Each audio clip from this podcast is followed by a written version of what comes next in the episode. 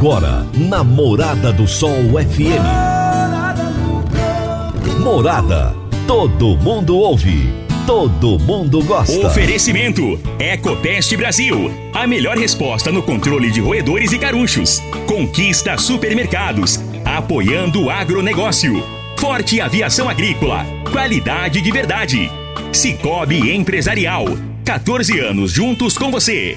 valedosburitis.com.br Tão amplo quanto os seus sonhos. Venha pro Vale dos Buritis. Parque Idiomas. Agrozanoto. Há 31 anos trazendo soluções para o agricultor. Madeireira Rio Verde. O melhor preço da região. Sementes São Francisco. Quem planta São Francisco, planta qualidade. Casa do Sítio. Rua 15A, em frente ao antigo comercial Faria.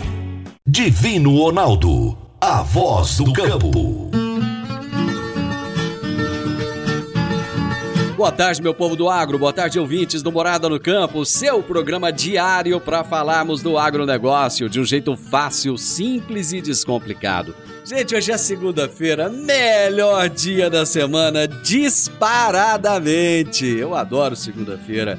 O meu entrevistado de hoje será Diego Schmidt, engenheiro agrônomo e inteligência de mercado do grupo Nortene.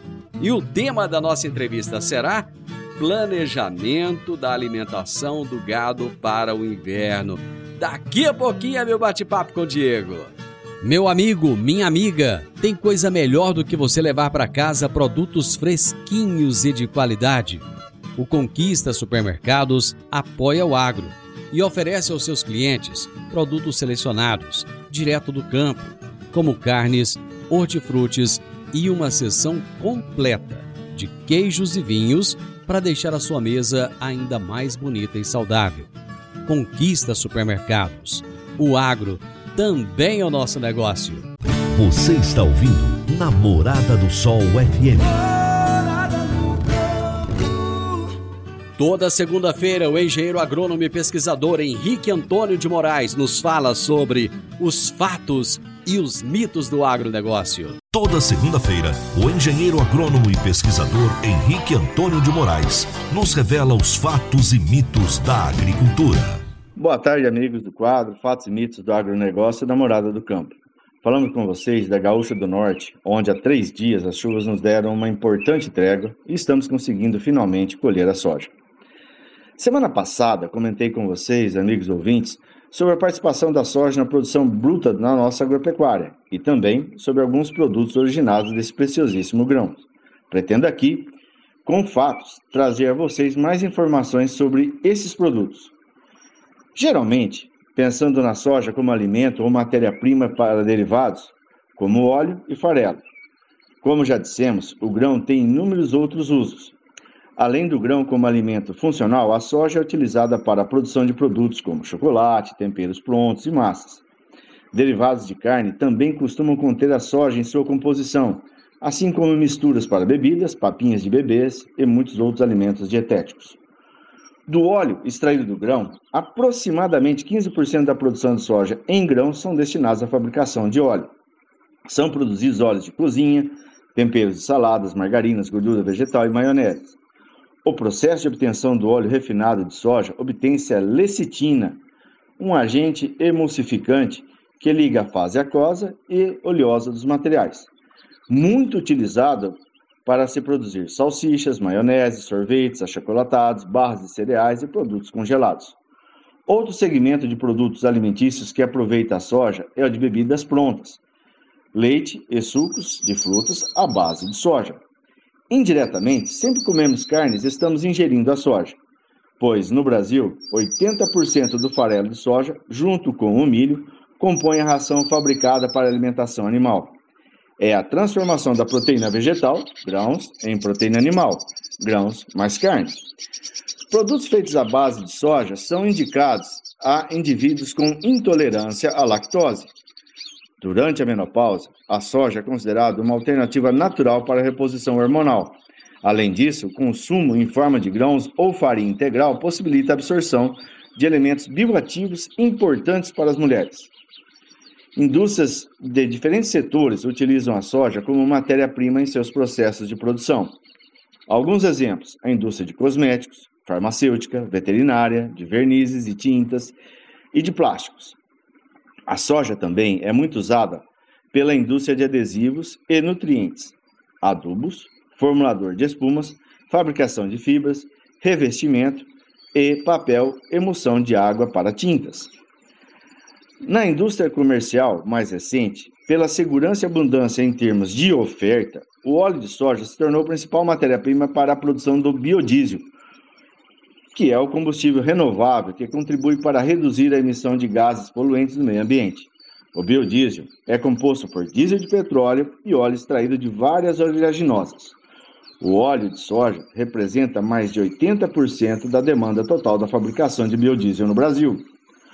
O Brasil é o segundo país na produção mundial de soja, sendo também o segundo maior exportador do grão, óleo e farelo da soja. Estima-se que a cadeia produtiva da soja reúna no país mais de 243 mil produtores e um mercado de 1,4 milhões de empregos. Atualmente, 70% da produção de grãos, óleo e farelo da soja são exportados. Olha a importância da nossa divisa comercial. Na próxima segunda, teremos essas produções com participações por estados. Uma excelente semana a todos. Abraço para você, Henrique. Até a próxima segunda-feira, meu irmão. Agrozanoto, há 31 anos no mercado, inovando e ajudando o agricultor com produtos de qualidade, levando em conta a sustentabilidade da sua lavoura com produtos biológicos e nutrição vegetal, preservando a natureza e trazendo lucro ao produtor. Nosso portfólio inclui as marcas Zarcos, Forquímica, Laleman, Satis, Ragro, Agrobiológica, Sempre Sementes de Milho e KWS Sementes de Soja, Milho e Sorgo. Agrozanoto. Telefone 3623 4958. Gente, eu vou pro intervalo, mas é só o prazo de tomar um cafezinho. Já já eu tô de volta. Divino Ronaldo, a voz do campo. Divino Ronaldo, a voz do campo. Produtor rural, está na hora de fazer os fungicidas no milho. A aplicação aérea pode trazer rentabilidade de cerca de 8 sacas a mais por hectare aplicação rápida e sempre nos melhores horários. A Forte Aviação Agrícola tem as mais novas aeronaves da região e acabou de adquirir um novo avião de grande porte para melhor atendê-lo, produtor. Forte Aviação Agrícola, qualidade de verdade. 99985 0660 e 99612 0660. Morada no campo. Entrevista. Entrevista. O meu entrevistado de hoje será Diego Schmidt, que é engenheiro agrônomo e inteligência de mercado do grupo Nortene, e o tema da nossa entrevista será Planejamento da alimentação do gado para o inverno. Diego, muito bom ter você aqui, um prazer enorme, seja muito bem-vindo. Olá, Divino, obrigado, eu que agradeço, obrigado pela oportunidade. Em nome do Grupo Nortene, agradeço bastante o convite e a oportunidade. Cara, nós vamos falar de um tema da hora que o pessoal já tem que começar a se preocupar, começar a se planejar. Ano passado teve muita gente quando se atentou para o tema, a coisa já tinha passado de hora e esse ano muita gente se antecipando, né? Então nós vamos falar de planejamento de alimentação do gado para o inverno. Só que antes de entrar especificamente no, no tema, eu gostaria que você falasse quem é o Grupo Nortene. Certo. É, o Grupo Nortene é um grupo, uma empresa brasileira, né? Ela hoje esse grupo tem 41 anos de, de existência. Ela está sediada na Grande São Paulo, na cidade de Barueri, né? Uh, o grupo hoje perfazem um total de cinco empresas. É uma empresa transformadora de plásticos, né, voltada para vários tipos de negócio, uh, com uh, atenção maior para a agricultura, mas também tem infraestrutura, engenharia civil, meio ambiente, né, mineração também. Enfim, um portfólio bem extenso de produtos plásticos, né? é, para atender todos esses mercados. Né? Então temos mangueiras de irrigação, mulching, filmes agrícolas, é, geomembranas, em muitos desses produtos nós somos pioneiros, né? Então, uma empresa já muito consolidada e líder de mercado nesse segmento. Muito legal, cara, bem bacana. Bom, a partir de março, abril, as chuvas já começam a ficar mais escassas, né? Esse ano tá bom de chuva, mas a partir desse, desse momento as chuvas já começam a, a diminuir. E aí é, já começa a, a ter a preocupação com a escassez de alimentos para o gado. Qual é o planejamento que o pecuarista deve fazer para enfrentar esse período, Diego? Exatamente, Divino. A partir de abril aí a chuva já começa a cessar. Né? Alguns lugares um pouco antes, alguns lugares um pouco depois, mas o fato é que nós temos aí de cinco a seis meses quase de, de escassez de chuva, né? ou com muito pouca. Então, uh, o pecuarista que hoje uh, de alta tecnologia, que tem aí uma, um planejamento bom para manter o gado produzindo, seja carne ou leite o ano todo, ele tem que, que se preparar. Né? E esse planejamento passa por vários critérios. Né? Primeiro, ele tem que saber uh, o tamanho da propriedade, o número de cabeças de gado que ele tem, quanto que ele quer produzir né, durante esse, esse período, seja carne ou seja leite, uh, para que ele possa então fazer todo a questão do planejamento do tipo de, de, de, de, de matéria que ele vai plantar, né, é, para fazer a silagem. No caso, tem que ser 95% do Brasil faz com milho, né? Então ele vai saber qual milho vai plantar, qual que, que se adequa, qual genética que se adequa melhor para a região dele, né? Uh, então, toda a questão operacional, toda a questão de mão de obra, a questão dos insumos. Então, tudo isso já tem que ter planejado lá no começo das águas, né? Porque o milho que ele vai oferecer para o seu, pro seu animal agora na época de escassez, ele foi plantado na época das águas, né? Então, isso tem que, esse planejamento tem que ter sido feito lá no meio do ano passado, né? Na entre safra do ano passado.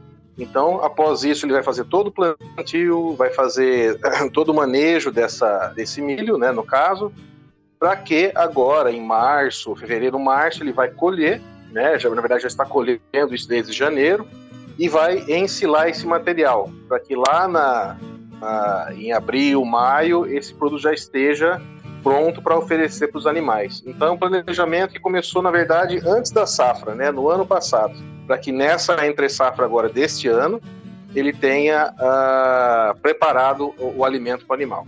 O Diego, a pecuária brasileira é bem heterogênea. Então você tem micro, pequeno, médio, grande, muito grandes é, pecuaristas. E muitas vezes o pecuarista ele não tem. Esse é um assunto recorrente aqui. Vira e mexe, nós estamos falando dele. Ele não tem a preocupação de com o pasto né? Então, pastos muito degradados e tal. Se ele não tem a preocupação com o pasto, ele já tem em mente a necessidade desse planejamento de se precaver buscando o alimento para o animal?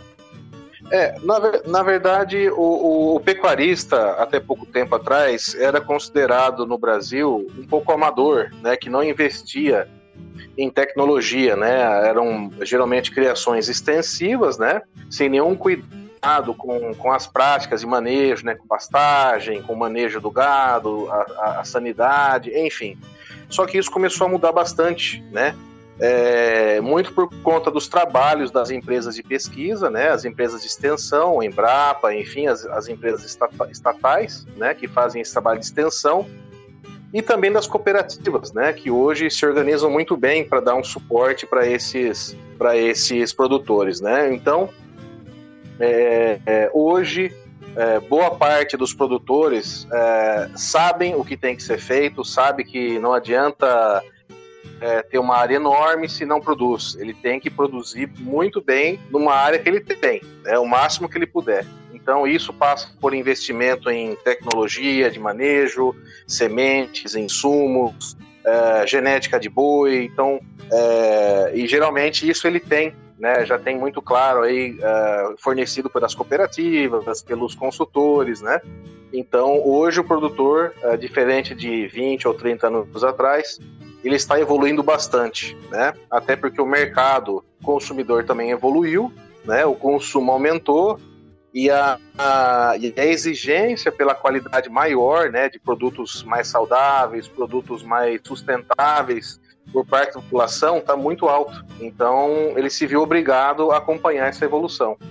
Então hoje o produtor tem mais ciência de que ele precisa realmente investir em tecnologia. Legal, isso é bem importante. Eu vou fazer um intervalo e nós já voltamos. A Park Education apresenta o curso de inglês Club Agro curso de inglês com ênfase em comunicação oral, voltado para profissionais do campo que querem rapidamente se beneficiar de um mundo globalizado e conectado. Neste curso, você aprende o vocabulário do mundo agro, além de conhecer e praticar o discurso corporativo e do campo. Você também desenvolve a habilidade de falar sobre tarefas relacionadas à agricultura e agronegócio que seriam comuns em ambientes gerais de trabalho. Adicione valor ao seu currículo e à empresa da qual você faz parte. Park Education, Rua Costa Gomes, 1426, Jardim Goiás, ao lado da lotérica. WhatsApp 99284 6513 99284 6513 Divino Ronaldo a voz do campo. Divino Ronaldo, a voz do campo. Está na hora de você começar a construir a sua nova casa em um condomínio fechado. Você já conhece o Vale dos Buritis e toda a sua infraestrutura? Imagine a sua casa em um lote de 1.200 metros quadrados, em uma área verde, cheia de energia positiva, muita natureza e áreas de convivência. Conheça o condomínio fechado Vale dos Buritis e toda a infraestrutura. Compare, você vai se surpreender. Comece a construir agora. Procure a Rocha Imóveis no 3621 0943. Morada no campo. Entrevista. Entrevista. Hoje eu estou entrevistando Diego Schmidt, que é engenheiro agrônomo e inteligência de mercado do Grupo Nortene. Nós estamos falando a respeito do planejamento da alimentação do gado para o inverno. Diego, por onde deve começar esse planejamento? O planejamento deve se iniciar é, primeiramente pela o, o, o, quanto, o quanto que o produtor conseguir produzir, seja em leite ou em carne. Né? Então, a partir disso, ele vai é, se basear no tipo de de uh, material que ele vai consumir, né, para fazer a silagem, uh, qual será o manejo, quais serão os insumos, quais serão os gastos com operacional, com mão de obra, uh, qual que é a área da fazenda que ele tem disponível para isso, qual que é o, o regime de chuvas que ele tem, né, tudo isso para que na época de escassez ele de água, né, de chuva, uhum. ele tem ali já pronto um alimento de alta qualidade nutricional para dar para os seus animais.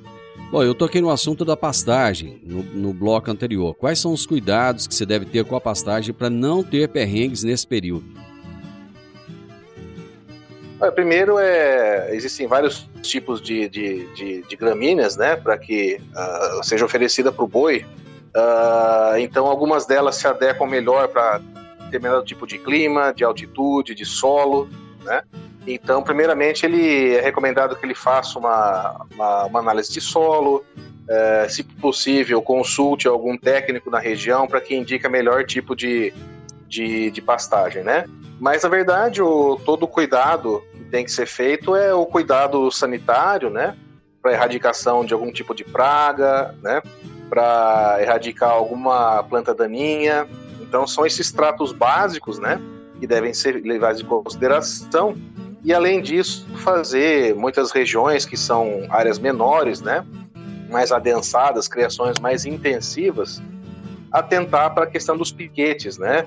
Uh, então o animal vai se alimentar numa área por um tempo, após isso ele passa para uma outra área, essa área vai ficar em descanso por um tempo até que a pastagem se repere. Então são vários manejos que, que são necessários aí para que, ele mantenha esse gado em alta produtividade. Eu lembro que ano passado muita gente é, deixou para comprar o milho e quando foi comprar os preços estavam lá nas alturas. E esse ano novamente o milho está com preço bem, bem alto, né? Como enfrentar a alta desses insumos no, nesse momento crítico? Olha, hoje, é, basicamente, o, gado tem duas fontes de, de, de alimento, né? Um serão, são as fibras, e é a silagem, né? A pastagem, a silagem, e a outra são os grãos, que é a fonte de amido, né? De energia para esses animais. Uh, ele tem que ter as duas fontes. Toda, toda, é, é, não existe uma consumir uma ou outra. Ele tem que ter as duas. A grande diferença é o equilíbrio entre as duas. Quando a gente está no momento que tem uma alta do, no preço dos grãos, né, que isso vai encarecer a alimentação, nós chamamos esses grãos de concentrados, né? Quando há um aumento dos preços dos concentrados, o produtor tem que se focar mais na, ele tem que compensar essa alimentação com a silagem, né, com o pasto. Então, uh, por isso que é necessário que o pasto seja de alta qualidade nutricional. Né? Então a gente sempre uh, bate em cima, né, que pensando na escassez lá na época de falta de chuva, no processo de silagem, é importantíssimo que todo o processo de silagem, a fermentação seja excelente para que ele entregue um produto nutricionalmente da melhor forma possível, melhor qualidade possível para o animal. E dessa forma ele vai depender cada vez menos dos concentrados, né, que são os grãos. Então, numa época de, de, de alta de preços assim, essa é uma saída. Então, ele compensar a alimentação uh, de concentrados com a silagem, tá? com a, a, a o, o, o, capim, né?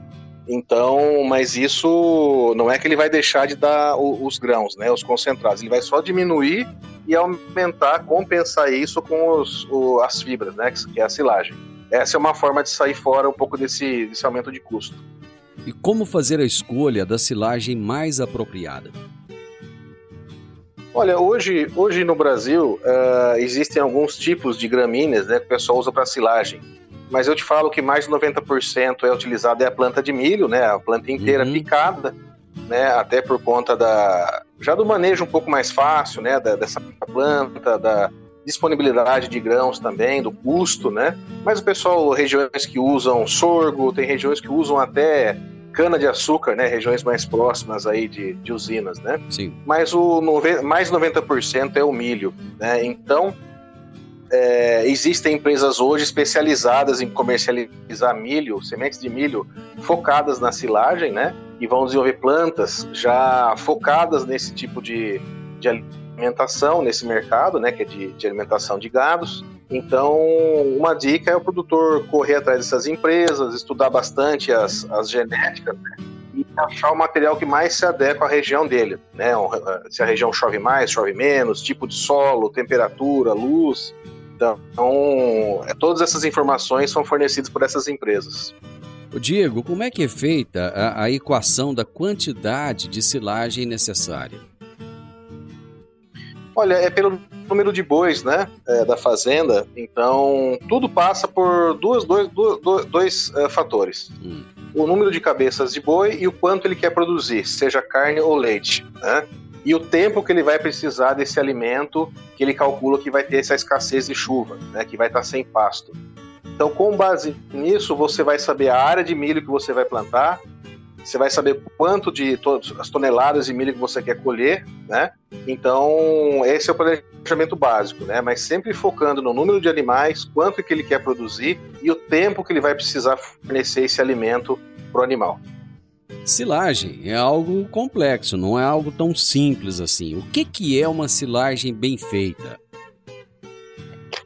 Olha, é, o processo de silagem nada mais é do que fazer a conservação desse alimento para que, na época de escassez, o gado tenha ali uma fonte nutricional, né, consiga se alimentar. O processo de silagem ele passa por um processo de fermentação anaeróbica. O que, que é isso? Uma fermentação é, sem oxigênio. então, uh, esse milho que o produtor vai, vai plantou agora na época das águas, ele vai colher agora, janeiro, fevereiro, vai picar todo esse material, vai adensar ele, seja no solo, seja numa trincheira, que gente, é onde vai ser feita a silagem, ele adensa esse material justamente para tirar todo esse oxigênio possível e para que não haja é, desculpe, para que não haja esse contato do, do material com oxigênio, esse, essa silagem é coberta por materiais plásticos. É aí que nós entramos. Né? É, então, essa vedação vai fazer com que não haja contato desse material ensilado com o oxigênio do ambiente. Então, vai acontecer ali um processo de fermentação anaeróbico, e essa fermentação vai baixar o pH interno, ao mesmo tempo que vai é, favorecer uh, o aumento nutricional desses alimentos lá dentro, né, por uma série de questões é, bacterianas, enfim. É, todo esse processo ele vai fornecer para o material, para o animal, um material com alto valor, valor nutricional, né? E conservado, né? Porque vai baixar o pH, enfim, vai ficar ali uh, isolado, né? Da, da, da, da atmosfera. Então, o produtor garante, então, que na época de escassez ele consegue entregar um, um, um alimento conservado e com alto valor nutricional. Mas, é, lembrando, para que isso aconteça, o processo de vedação desse, desse alimento tem que estar 100%. Né? É, tem que usar material de qualidade e essa vedação tem que ser 100% do contato com oxigênio, né? para que esse alimento chegue o, o melhor possível lá na época da escassez. Só para o pessoal entender direitinho, se ficar oxigênio lá dentro, o que, que acontece? Olha, se ficar oxigênio, a, essa silagem começa a fazer uma fermentação, só que aeróbica, né, com contato com oxigênio. Mais conhecido como começa a, a, a estragar, né? O alimento começa a ficar escuro, viscoso, porque aí você tem uma, as bactérias é, que nós não queremos, né, agindo. Então começa a estragar esse, deteriorar esse alimento, né? Então geralmente começa da superfície da silagem e vai indo para o meio, né? Então, é, nós queremos que haja uma fermentação, mas sem oxigênio. Uma vez que entrou oxigênio, esse produto começa a se degradar. Automaticamente você não consegue oferecer isso para os animais, porque você vai causar danos à saúde, né? O próprio animal refuga por conta do sabor do alimento. Então você vai ter duas perdas, na verdade. Você vai perder o próprio material ensilado e vai deixar de oferecer ele para o animal. Você vai perder, perder produtividade também, de leite ou de carne. Ele não vai ficar palatável para o animal e ainda vai ter bactérias ali que Exatamente. vão fazer mal, não é isso? Exatamente. Pode até gerar abortos nos animais. Eu vou para mais um intervalo. Rapidinho nós voltamos. Agora vamos falar de sementes de soja. E quando se fala em sementes de soja, a melhor opção é Sementes São Francisco. A Semente São Francisco tem um portfólio completo e sempre atualizado com novas variedades.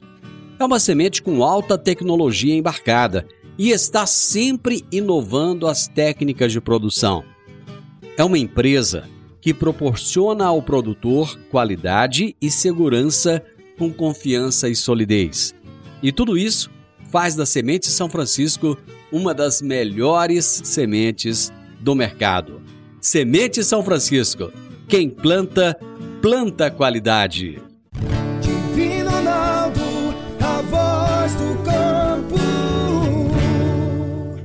Divino Ronaldo, a voz do campo. Dicas para você aplicar bem o seu dinheiro. O Cicobi Empresarial oferece as modalidades de aplicação em RDC, Recibo de Depósito Cooperativo, LCA, Letra de Crédito do Agronegócio, e LCI, Letra de Crédito Imobiliário, e também a poupança. Ajude o seu dinheiro a crescer, aplicando no Cicobi Empresarial. Prezados cooperados, quanto mais vocês movimentam, mais a sua cota capital cresce. Cicobi Empresarial a sua cooperativa de crédito. Obrigado por estar conosco em mais este ano. Cicobi Empresarial, no Edifício Le Monde, no Jardim Marconal. Morada no Campo.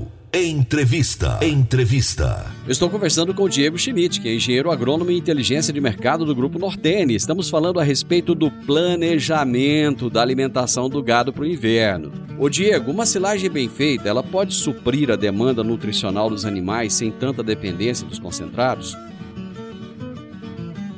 Pode, pode sim. Uh, uma silagem de alta qualidade ela oferece um, um, um nutricionalmente, é, ele supre nutricionalmente boa parte da, das demandas do animal.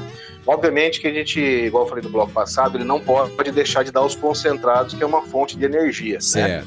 Mas quanto mais, mais qualidade essa silagem tiver, menos dependente ele fica desses concentrados. Ele consegue fazer um, um balanço melhor, até para evitar a questão do custo. Pois é, uma coisa que a gente observa muito, Diego, é que muitas vezes não existe aquela preocupação né, na hora de, de acondicionar essa silagem. Né? Então muitas vezes o pessoal vai lá, fura um buraco meio de qualquer jeito, pega uma lona preta dessas aí que você, você encontra em qualquer lugar, joga aquela lona ali no chão e, e começa a fazer o um negócio. Qual que é condicionamento ideal dessa silagem? Olha, é, igual nós comentamos no início, né? O produtor é, hoje ele está muito mais atento a esses detalhes, né? Embora ainda haja algumas, alguns vícios, né? Vamos dizer assim, por parte de, de algumas regiões, alguns produtores que realmente não não se interessam muito em, em, em fazer a coisa mais profissional, né? Então, mas eu te falo que boa parte aí já, já tem conhecimento técnico, já, já é orientado, já é visitado por técnicos, né? Empresas, enfim. Mas o ideal é que ele faça essa. É só a gente pensar, né? O custo que esse produtor teve desde o planejamento, desde o plantio do milho, né, do material de silagem, o custo com insumos, operacional, mão de obra, e na hora dele estocar esse alimento que tem um valor tão grande para ele, ele não pode errar. Né? A gente não pode dar esse luxo, mais uma época que nós estamos aí com um custo de produções alto. Né? Então, agora é o pior momento para o pro produtor é, escorregar, vamos dizer assim, né? ficar desatento. Então, Uh, o ideal é fazer ali uh, um planejamento correto, é, já reservar uma, um local na, na propriedade para fazer fazer estrutura para silagem, né? Seja silagem trincheira, seja silagem na de superfície, preparar esse solo, né?